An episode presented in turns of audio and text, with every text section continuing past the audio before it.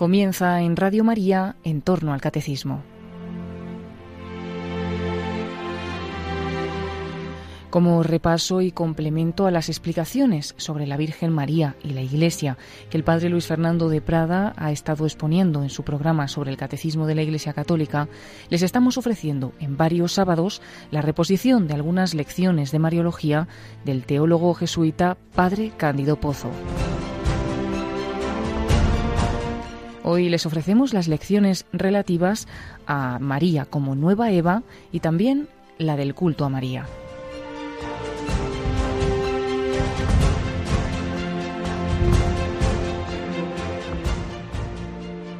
Cuando se habla de los dogmas marianos, generalmente eh, suelen enumerarse cuatro. En primer lugar, el dogma de la divina maternidad de María, es decir, el dogma definido en el concilio de Éfeso el año 431, según el cual María es Madre de Dios.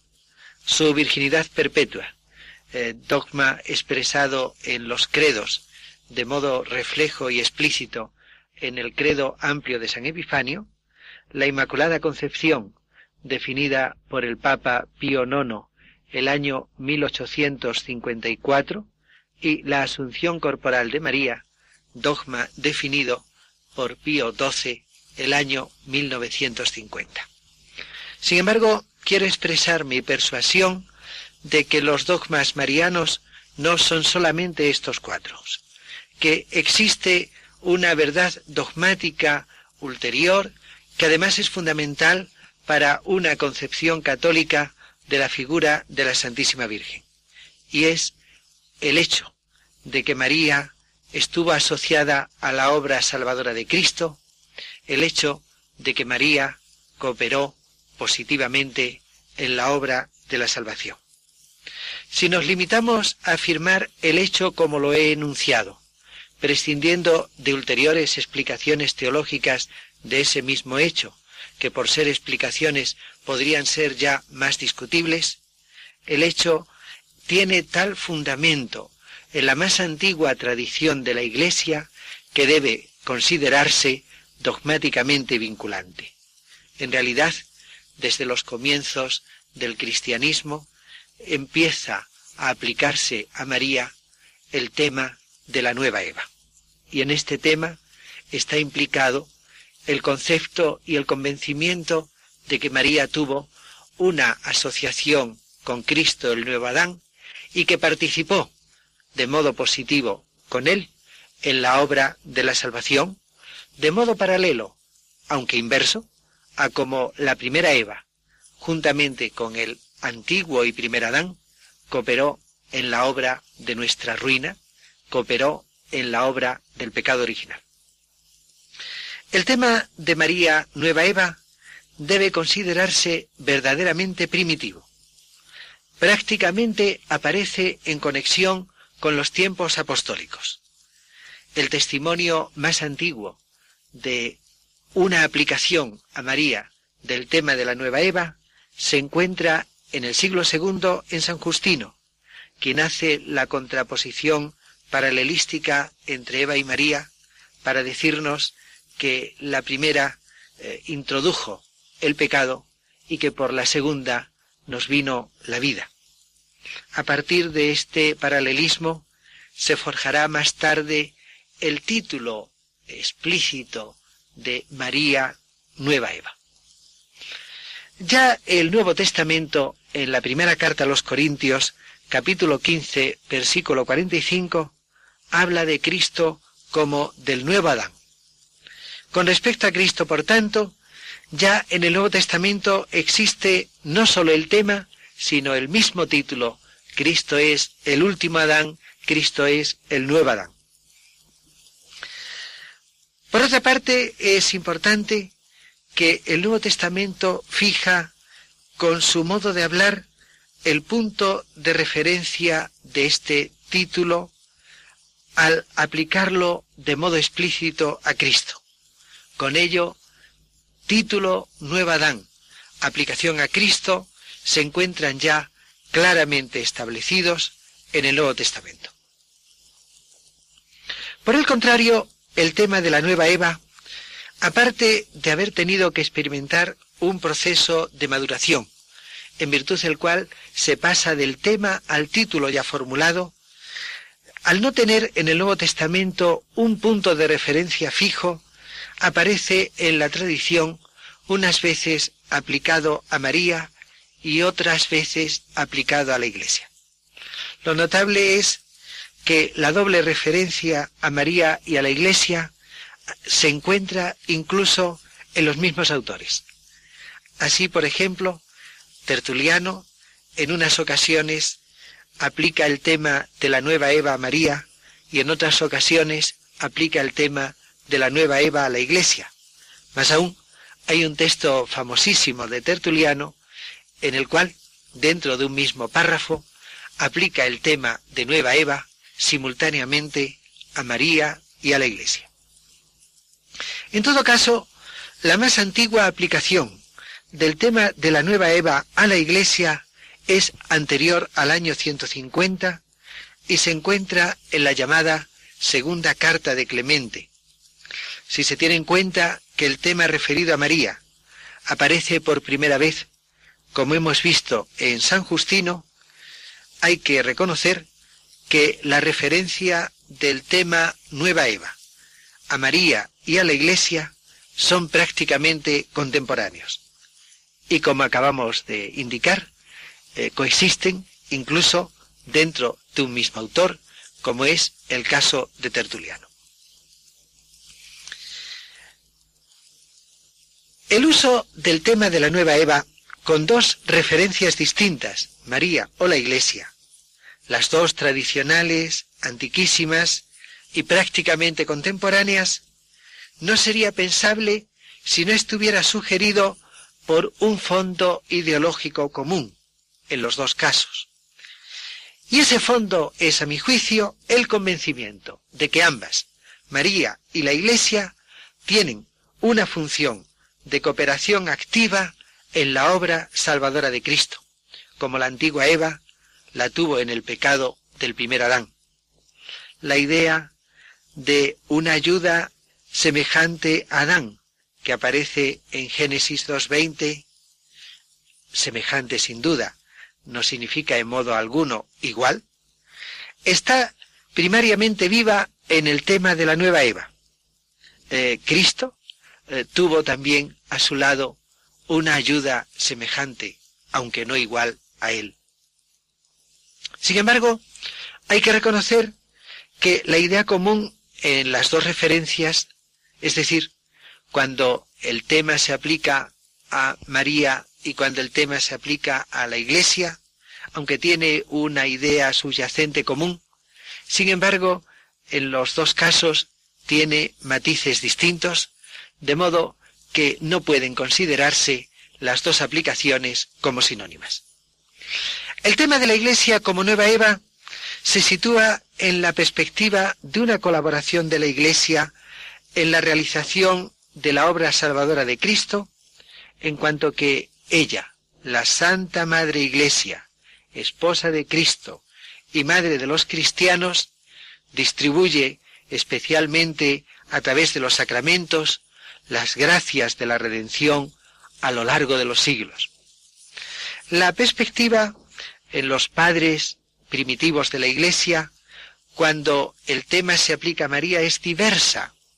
El acento se, coloca en la misma realización de la obra salvadora, en una colaboración de María a esa obra misma por la cual las gracias se adquieren, una colaboración que eh, en este primer momento eh, se aplica y se piensa que María la realiza durante su vida terrena. Así, habrá que proceder con prudencia en la lectura de los textos de los santos padres cuando hablan de este tema. Eh, San Ireneo, un santo padre del siglo II, importantísimo en la historia de la tradición eclesiástica, en dos ocasiones en sus obras llama a María abogada de Eva. El título, la expresión abogada de Eva, eh, nos sugeriría a nuestra mentalidad actual la idea de que María, a lo largo de los siglos, abogada, intercede. Y sin embargo, en San Ireneo, el contexto de la expresión abogada de Eva es, sin embargo, distinto. Evoca una eh, circunstancia y un acontecimiento muy concreto. El cuadro es María que obedece en contraposición a Eva desobediente. El tema es María que obedece a la invitación del ángel de la misma manera que la primera Eva, por su gestión maligna del diablo, desobedeció el precepto de Dios. No se trata, como ha escrito un extraordinario especialista en los santos padres de los siglos I y II, y más en concreto con respecto al tema de María, el padre José Antonio de Aldama, no se trata cuando San Ireneo habla de María como abogada de Eva, de que María haya intercedido por Eva, que haya salido a su favor, que haya hecho valer eh, méritos eh, a favor de Eva. Es sencillamente que María ha realizado lo contrario de lo que hizo Eva, y de ese modo ha destruido su obra, ha deshecho el nudo que Eva había atado trabajando en sentido contrario, ha conseguido rectificar las funestas consecuencias de la desobediencia de Eva. La alusión es así simplemente a la escena de la Anunciación, al sí de María, por el que nos vino Cristo y con él la salvación, a la obediencia del sí de María, que de este momento es destructora de la desobediencia de Eva. Eh, resultaría curioso, leyendo escritos de los santos padres de los primeros siglos de la Iglesia, ver cómo en ellos está enormemente acentuada la importancia de esta escena.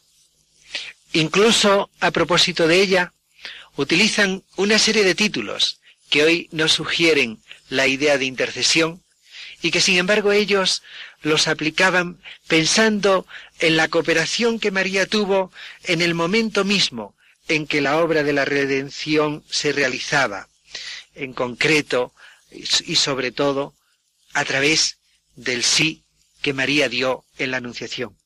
Así cuando encontramos el título de madre en San Jerónimo o en San Agustín o en San Pedro Crisólogo, nuestra mentalidad moderna estaría inclinada a descubrir un sentido de solicitud maternal de María que ella ejercita constantemente desde el cielo a través de los siglos sobre todas las generaciones cristianas y sobre cada uno de nosotros. Y sin embargo, más bien, estos santos padres piensan en que María comenzó a ser nuestra madre por el sí dado en la Anunciación. Lo mismo sucederá más tarde, con títulos como los de Señora, Iluminadora, Estrella del Mar en Rabano Mauro, o con ellos y además el de Reina en Balafrido Estrabón, incluso el de Medianera en Eazmero, el famoso eh, discípulo y biógrafo de San Anselmo de Canterbury, Ventana del cielo, Puerta del paraíso, Escala celeste en San Pedro Damiano, e incluso con el título de cuello que encontramos en Germán de Tournai. Al utilizar todos estos títulos, están pensando en que María, por el sí de la encarnación, no solamente fue y comenzó a ser nuestra madre, sino nuestra Señora, nuestra iluminadora, estrella del mar, reina, ventana del cielo, puerta del paraíso, escala celeste o cuello. Porque lo que se piensa, en resumidas cuentas, es que por el sí de María nos ha venido el Salvador y con el Salvador nos ha venido la salvación. Por eso, expresiones aparentemente paralelas en estos primeros siglos, como la salvación por María y la salvación por la Iglesia, no tienen el mismo matiz de significado. En el primer caso, la expresión se refiere al hecho de que María nos ha dado a Cristo a través de la libre aceptación de la encarnación redentora en el momento de la anunciación, al hecho de que ella ha traído al mundo al verdadero fruto de la vida. Pero en aquel momento la atención de los santos padres no se fija y por ello las expresiones no significan todavía una intervención directa de María desde el cielo en la distribución de las gracias por su intercesión. En este sentido, será necesario entender la frase lapidaria de San Jerónimo. La muerte nos viene por Eva, la vida por María. Y lo mismo debería decirse de otras frases semejantes. Cuando encontramos la segunda expresión, la salvación por la Iglesia, hay que entenderla como sinónima del principio teológico fuera de la Iglesia no hay salvación. Con ella se alude a que la Iglesia eh, coopera aplicando inmediatamente a cada hombre los frutos de la redención. El término así aludido es la acción salvadora a través de los siglos en la cual la Iglesia coopera con Cristo distribuyendo las gracias que los hombres recibimos de la Iglesia. Este es el sentido de unas palabras conocidas, muy conocidas, de San Ireneo.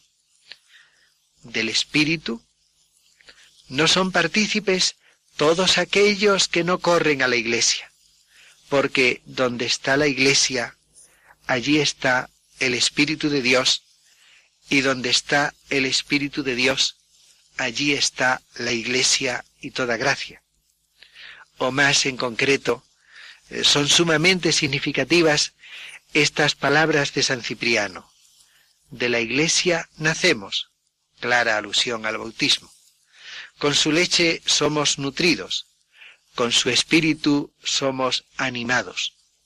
Ya no puede tener a Dios como Padre el que no tiene a la Iglesia como Madre. Hay que decir, en resumen, que durante un largo periodo el tema de la nueva Eva, aplicado a María y a la Iglesia, contiene en ambos casos una idea común de participación de ambas, María y la Iglesia, en la obra salvadora de Cristo. Y sin embargo, el tema aplicado a ambas figuras no coincide adecuadamente en sus aspectos concretos, sino que más bien alude en cada uno de los dos casos a dos esferas distintas de cooperación. En el caso de María, se piensa entonces en una cooperación de ella realizada aquí durante su vida mortal, mientras la obra redentora se realizaba, y en el caso de la Iglesia, a una cooperación de ésta a lo largo de los siglos, mediante la cual aplica a los hombres los frutos que Cristo nos mereció en la cruz a través de los sacramentos.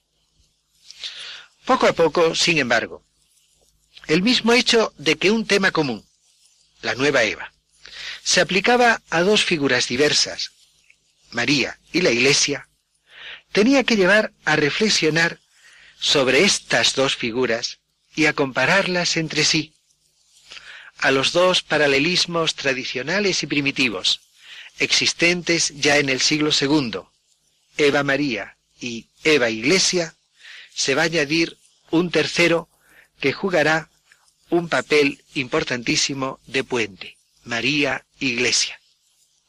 El punto de partida de esta comparación explícita hay que colocarlo en San Ambrosio de Milán.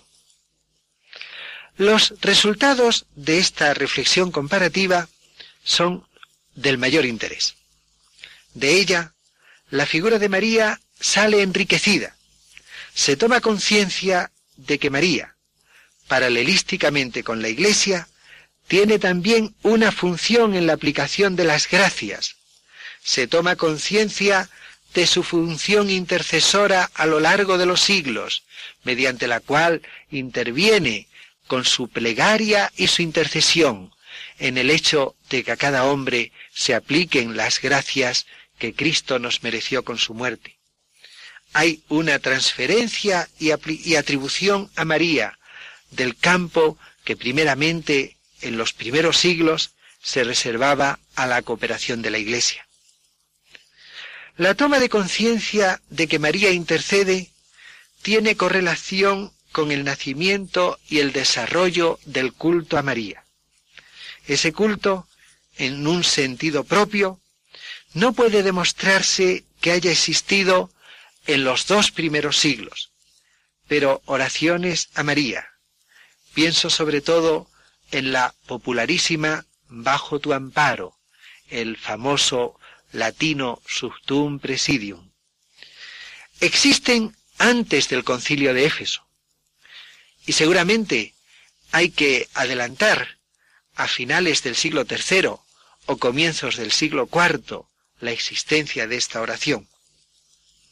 Aproximadamente contemporánea de esta eh, oración y del papiro en que se encontró esta plegaria es una inscripción, un grafito con el saludo Ave María en griego, descubierto no hace mucho en la sinagoga judeocristiana de Nazaret.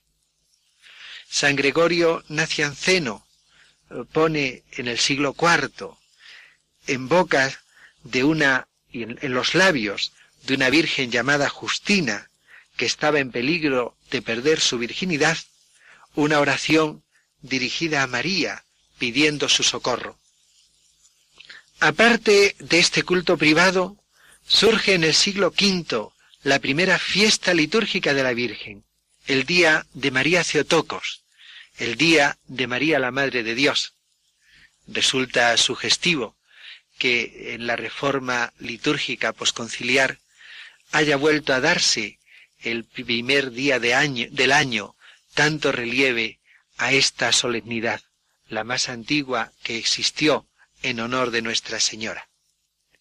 Ya antes de la fiesta, hacia la mitad del siglo IV ha de situarse la introducción en Oriente de la mención de María en el canon de la misa. No pretendo aquí, ni sería posible hacerlo, trazar una historia del culto a María, que se desarrolló extraordinariamente después del concilio de Éfeso, es decir, a partir del año 431 me interesa tan solo fijar sus comienzos. Y esos comienzos están en relación con la toma de conciencia de la función intercesora de María como fruto de la reflexión comparativa entre lo que había sido la cooperación de María y la cooperación de la Iglesia en la obra salvadora de Cristo. Las dos realidades, María e Iglesia, a las que desde el siglo II se venía aplicando el tema de la nueva Eva. Más aún, hablando con mayor exactitud en la medida en que lo permiten los datos históricos que poseemos, habría que decir que el culto es un poco anterior a la reflexión indicada. Sería un caso más en que la vida se ha adelantado a la teología fenómeno que cuando se trata de Nuestra Señora no es infrecuente. Por el contrario, la figura de la Iglesia no salió enriquecida de esta reflexión comparativa. No se le atribuyó, como resultado de ella, una cooperación en la obra misma por la que Cristo nos adquirió las gracias. No era posible una atribución en esta línea. La Iglesia ha comenzado a existir como consecuencia de esta acción salvadora de Cristo. Y es obvio que la Iglesia no ha podido cooperar a la obra a la que ella debe su existencia. O para decirlo de un modo más claro todavía, la Iglesia no ha podido cooperar antes de existir. La historia del tema de la nueva Eva aplicado a María nos lleva a concluir que su contenido de fe. La tradición sobre este tema es tan fuerte que debe considerarse dogmáticamente vinculante, ha de situarse en una afirmación de una cooperación activa de María en la obra de la salvación. Esa cooperación se vio primeramente en el sí dado por María al ángel, a través del cual Cristo vino al mundo y con él la salvación, y más tarde se descubrió que además de esa cooperación, María continúa una acción cooperadora con Cristo, intercediendo ante el trono del Padre juntamente con Él y consiguiéndonos con su intercesión las gracias que los hombres recibimos a lo largo de los siglos. Pero es interesante caer en la cuenta de que la figura de María, como asociada a la obra del Mesías en su lucha contra el demonio, se encuentra en el más antiguo texto bíblico que habla sobre María. Génesis 3.15, el famoso texto conocido con el nombre de protoevangelio. Allí se habla de enemistades entre la serpiente, es decir, el diablo y la mujer, de enemistades entre las descendencias de ambos, serpiente y la mujer. Y finalmente se anuncia que un descendiente, el Mesías, destrozará la cabeza de la serpiente. Ya hemos explicado en lecciones anteriores que la mujer es en un sentido superficial Eva, la primera Eva, pero que detrás de ella hay una figura ulterior, María, la segunda Eva. Esta mujer aparece asociada a la enemistad y a la lucha contra el demonio. Y es a través de este tema como se va dibujando, se va esbozando lo que más tarde va a ser la gran tradición cristiana primitiva de María, cooperadora de Cristo en la obra de la salvación.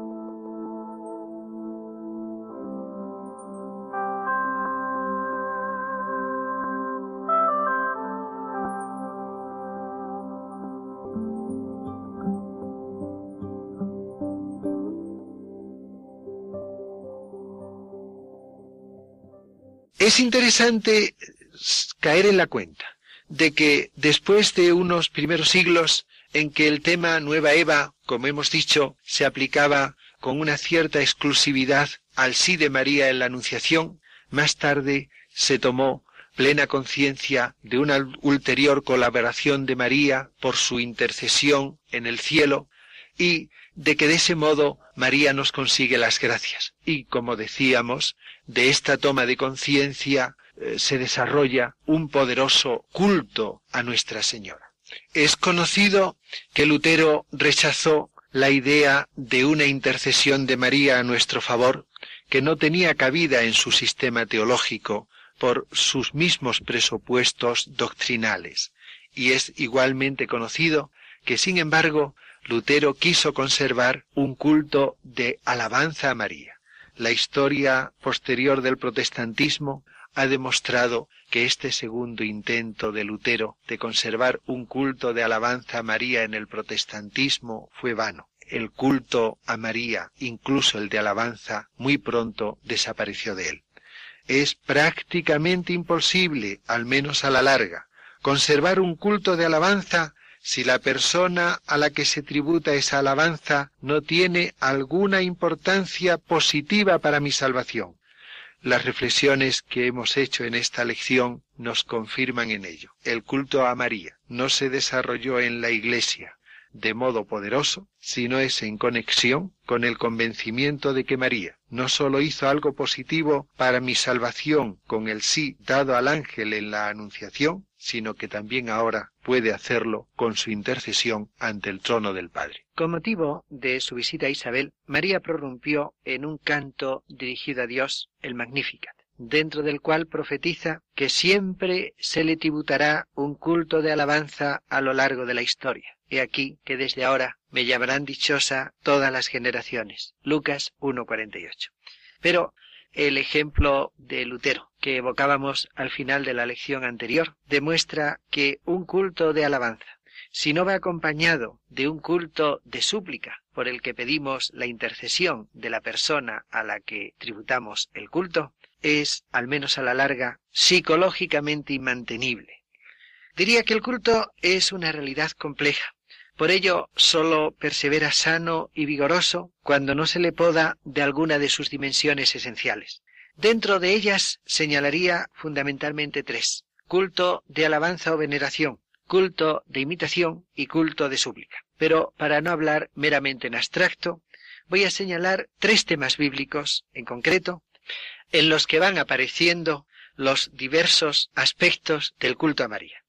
Así, porque se trata de temas bíblicos, conseguiremos también un fruto importante al que Pablo VI, en su exhortación apostólica Marialis Cultus número 30, nos invitaba hace unos años, dar sabor bíblico a nuestro culto a María. Primer tema bíblico sobre el culto a María. María, arca de la nueva alianza.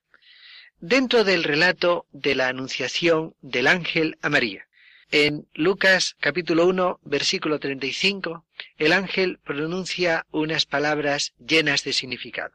Las traduzco eh, un poco libremente en cuanto a su literalidad, pero, eh, según juzgo, eh, respondiendo con más fidelidad a su sentido último. El poder, es decir, el Altísimo, te cubrirá con su sombra. Por eso, lo que nacerá será llamado Santo, Hijo de Dios. A través de una alusión a Éxodo 40-34, se presenta así a María como arca de la nueva alianza. En ella, como en el arca de la alianza antigua, cuando descendía la nube, va a habitar Dios mismo durante nueve meses. Como consecuencia de ese habitar en María, tomando carne de sus entrañas, el que nazca de ella es persona divina, es el Hijo de Dios, es Dios. Cuando en las letanías lauretanas invocamos a María como arca de la alianza, ¿no le estamos aplicando un título piadoso meramente, fruto quizás de una devoción barroca, amante de una sobrecarga adjetivadora, sino recogiendo simplemente un tema neotestamentario? Pero antes de seguir adelante, creo que tiene interés señalar que el tema de María, arca de la nueva alianza, es en San Lucas mucho más que una alusión hecha de pasadas en el versículo 35 del relato de la Anunciación. Para no detenerme en la insistencia literariamente innecesaria de la fórmula del ángel a María, concebirás en tu seno, Lucas 1.31, solo inteligible como alusión al arca en la que habita el Señor, es claro que Lucas ha construido la narración de la visitación con un esquema cargado de alusiones a la traslación del arca relatada en el segundo libro de Samuel, capítulo 6, versículos 2 al 11. En ambos casos, el viaje se desarrolla en la tierra de Judá, segundo Samuel 6.2, Lucas 1.39. El viaje da lugar a las mismas manifestaciones, júbilo del pueblo y júbilo del hijo de Isabel, segundo Samuel 6.12, Lucas 1.44 saltos de alegría de David y saltos de alegría de Juan Bautista. Segundo Samuel 6, 16, Lucas 1, 41 y 44.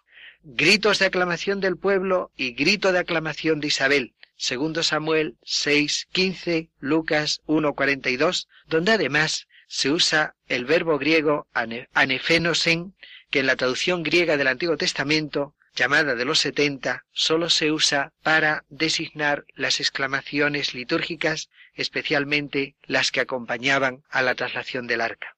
El arca es llevada a la casa de Obedegón, segundo Samuel 6.10, y María entra en la casa de Zacarías, Lucas 1.40.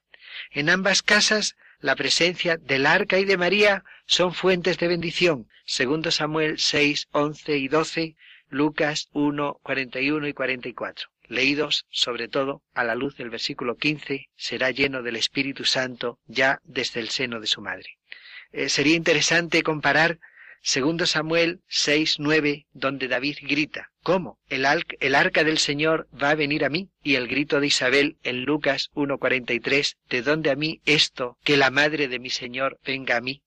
La asimilación que se hace así entre el arca del Señor y la madre de mi Señor induce, a pesar del posesivo mí en Lucas 1.43, que podía parecer una debilitación de la palabra Señor, que en ambos casos hay un sentido divino, es decir, la palabra Señor es en Lucas 1.43 traducción del nombre de Yahvé, que aparece en el hebreo de 2 Samuel 6.9 y que es traducido por el Señor o Kyrios en la versión griega de los 70.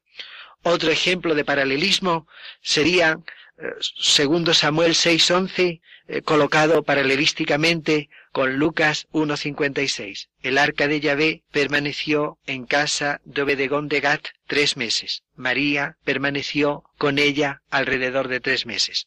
Es interesante el final de la construcción.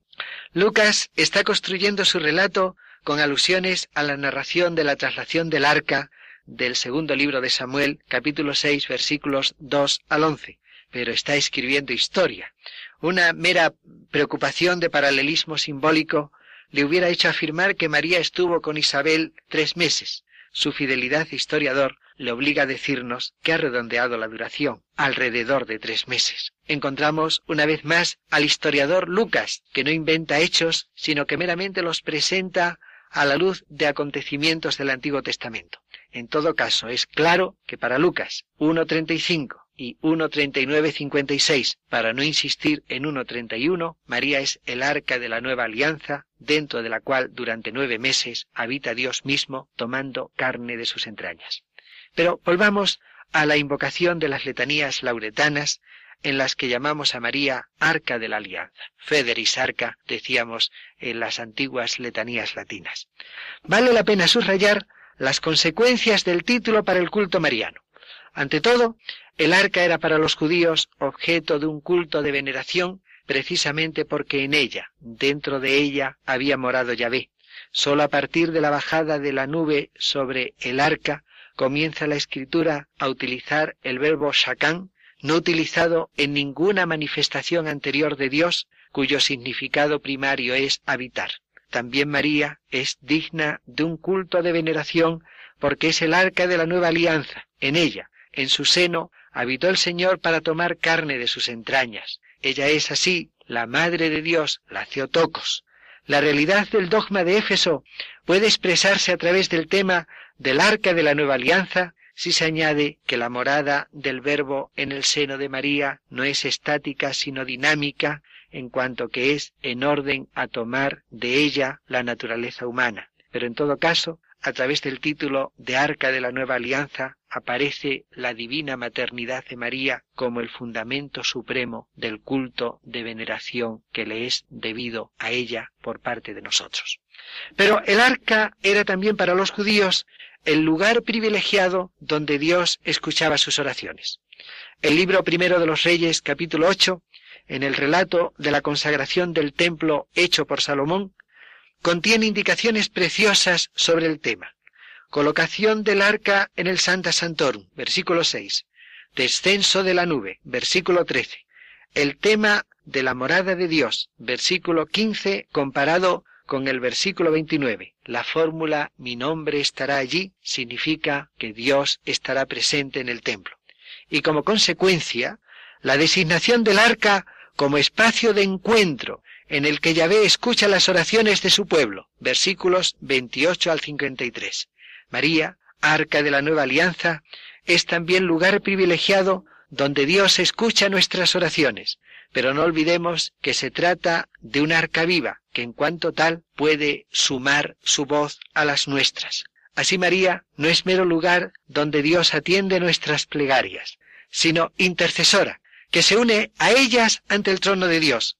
En el tema de María, arca de la nueva alianza, encontramos también el fundamento para una piedad mariana de intercesión y súplica.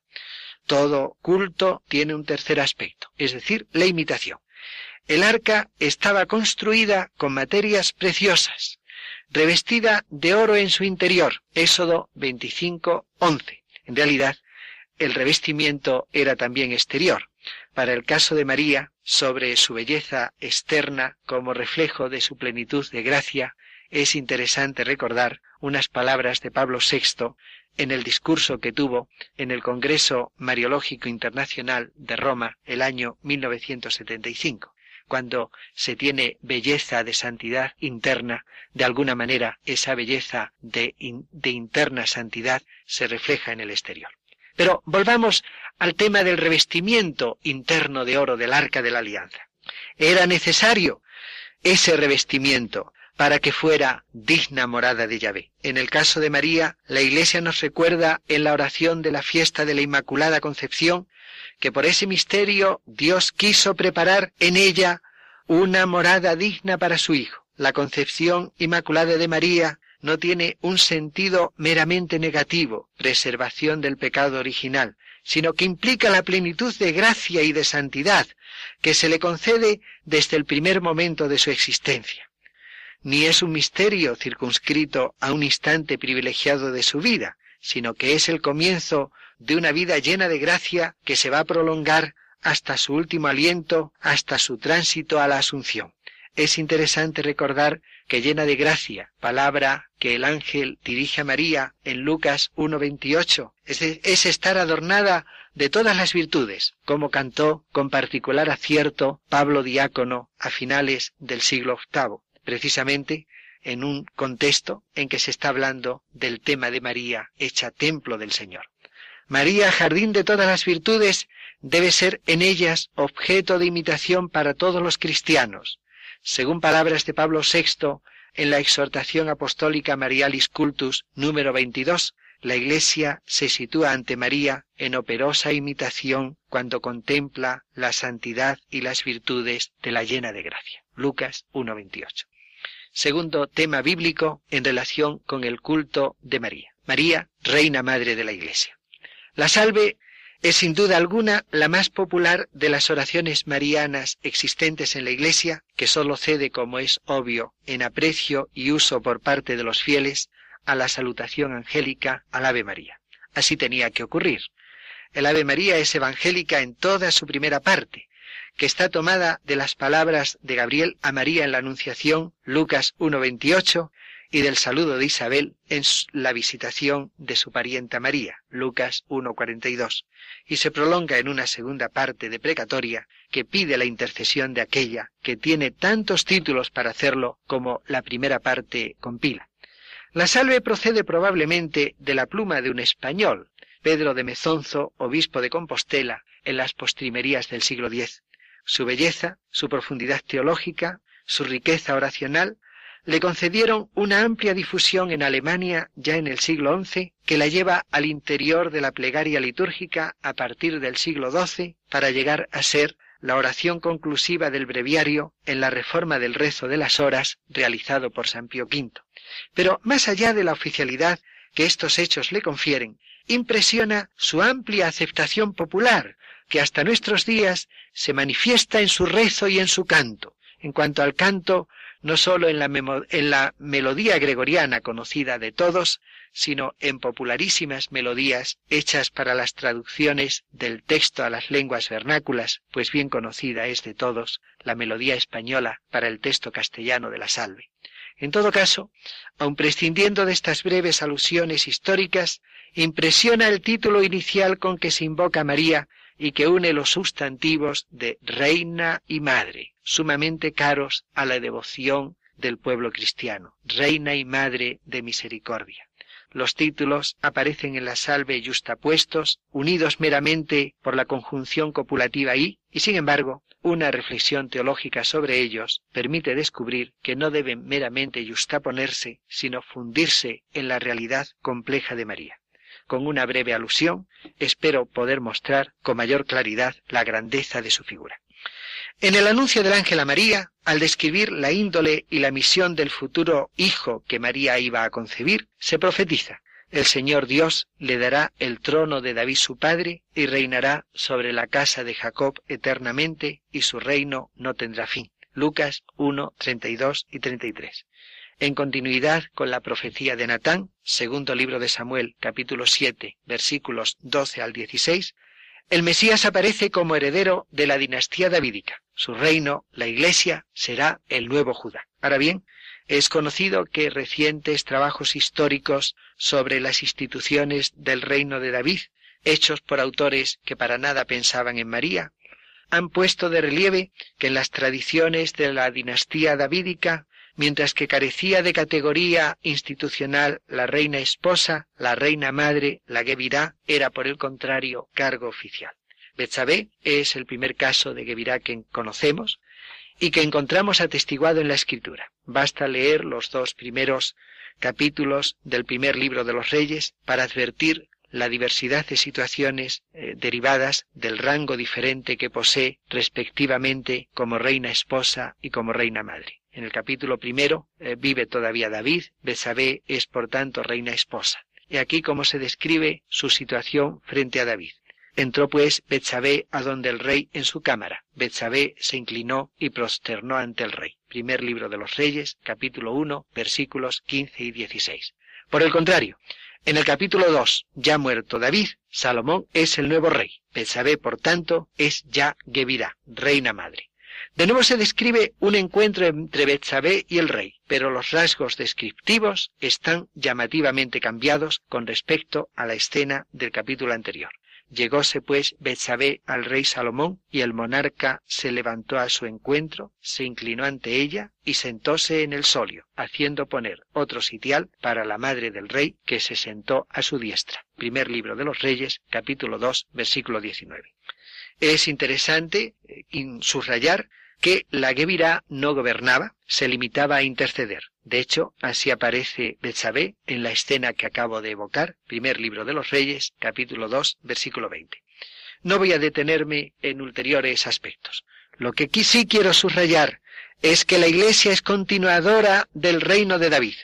Es interesante cómo en Marcos 11:10 los mismos judíos que aclaman a Jesús, que entra triunfalmente en Jerusalén el domingo de Ramos, gritan, bendito el reino que viene de nuestro Padre David. Partiendo de esta continuidad entre el reino de David y el reino mesiánico, es obvia la existencia de un cierto paralelismo de estructuras entre ambos. Cristo es el único rey de su iglesia. Él la gobierna y él la rige, pero a su lado encontraremos la figura de una Gevirá mesiánica, María. Así aparece la dignidad de la figura de María, Reina Madre, que tiene que ser fundamento de un culto de veneración. Pero si María es Gevirá, no olvidemos que la Gevirá no gobernaba, sino intercedía. Tenemos que acudir a ella, sabiendo que María, como Reina Madre, intercede delante del Rey, eh, pasa al Rey Cristo el Señor nuestras súplicas, nuestras oraciones, eh, todos los problemas que a ella le abrimos. Es interesante el sentimiento de confianza que debe suscitar en nosotros esta figura de Reina Madre. Eh, recordemos la más antigua oración que en la Iglesia se ha usado invocando a Nuestra Señora. Bajo tu amparo nos acogemos, Santa Madre de Dios. No deseches nuestras súplicas en las necesidades, sino líbranos de todos los peligros, siempre Virgen, gloriosa y bendita. Los cristianos, desde finales del siglo III o comienzos del IV, han venido repitiendo esta plegaria y han acudido a María con sus problemas, pidiéndole solución de los peligros, eh, liberación de ellos y resolución de sus problemas y sus necesidades. Siento un enorme respeto ante todo cristiano que acude a María en sus problemas también materiales ese respeto se impone, pues el mismo Señor Jesús acogió amorosamente y benignamente a cuantos en sus problemas de enfermedades se acercaban a Él. Sin embargo, no será inútil recordar que en nuestras necesidades espirituales debemos mirar el campo privilegiado de nuestras plegarias a la que es Reina Madre del reino de los bienes mesiánicos. Es significativo que María aparece en el Nuevo Testamento como intercesora primariamente para conseguir bienes espirituales. Se interpretaría mal la intervención de María en Caná si se la explicara como encaminada en último término a resolver el pequeño problema de unos novios que iban a tener que sufrir el bochorno de que el vino no alcanzara hasta el final de la fiesta. La clave del milagro está en el versículo 11. Así, en Caná de Galilea, dio comienzo Jesús a sus señales y manifestó su gloria, y sus discípulos creyeron en él. Juan 2.11. Por la intercesión de María se fortaleció la fe incipiente de los primeros discípulos. Cuando más tarde, en el libro de los Hechos, capítulo 1, versículo 14. Los apóstoles se dedicaban asiduamente a la oración con algunas mujeres y María, la madre de Jesús, y los hermanos de éste, la intercesión de María tiene como objeto la efusión del Espíritu Santo sobre la iglesia naciente, que de hecho tuvo lugar el día de Pentecostés. Aumento de fe y efusión del don del Espíritu Santo sobre nosotros deben ser los favores que principalmente imploremos de la intercesión de nuestra Reina Madre. Tercer tema bíblico, la acogida del discípulo. Es bien conocida la escena de Jesús moribundo que desde la cruz, como nos cuenta San Juan capítulo 19 versículos 25 al 27, eh, señala eh, que el discípulo va a comenzar a ser para María un hijo y que todo discípulo tiene que comenzar a considerar a María como una madre. Pero no podemos olvidar que la escena culmina en el versículo 27. Desde aquella hora el discípulo la tomó como cosa suya. Esta idia hay que traducirlo no por en su casa, versión muy frecuente que se, que se encuentra incluso en la reciente traducción litúrgica española, sino entre sus cosas. San Juan ha señalado muchas condiciones que tiene que reunir el auténtico discípulo de Cristo. A lo largo de su Evangelio nos ha dicho que el discípulo ha de guardar los mandamientos, partiendo del amor a Dios, ha de creer que Jesús ha sido enviado por Dios, ha de adoptar una actitud de humildad y servicio, siguiendo el ejemplo del Maestro. Ahora enuncia Juan una nota ulterior, que todo discípulo ha de, poseer, ha de tener a María como cosa suya. Entre sus estructuras espirituales tiene que haber una dimensión mariana que le haga acoger. Lambanein no significa simplemente mirar, sino tomar o acoger a María como a madre. La palabra acoger implica así todo un comportamiento filial con respecto a María. La importancia de María no pasará jamás en la vida de la Iglesia desde aquella hora es la hora de Jesús inaugurada con su muerte redentora y que no terminará hasta el fin de los tiempos. Será importante que nos comportemos con María como un hijo con una madre. Pero un hijo, con respecto a su madre, una de las cosas que hace es escuchar y acoger sus buenos consejos. En el milagro de Caná, Juan capítulo 2 versículo 5, dijo María a los criados, Haced lo que él os diga. Es importante que Pablo VI, en la exhortación apostólica Marialis Cultus número 57, ha insistido que no se trata de un encargo ocasional, sino que es el mensaje perenne de María, nuestra Madre, a todos sus hijos. Haced lo que os diga Jesús. Y cosa curiosa, como el mismo Pablo VI subraya, el consejo de María coincide con el consejo que en el Tabor el Padre Celestial nos ha dado a todos los cristianos. Este es mi Hijo, el amado, escuchadle.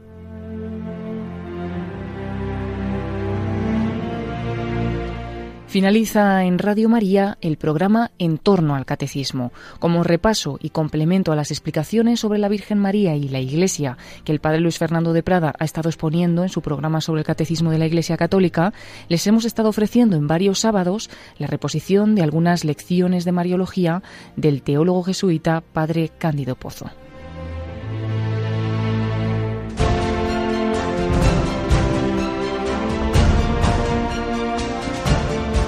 Han sido un total de cuatro sábados en los que han podido escuchar acerca de María en el Antiguo y Nuevo Testamento, María como Madre de Dios, siempre Virgen, María Inmaculada, la Asunción de María al cielo y María como nueva Eva y el culto a María.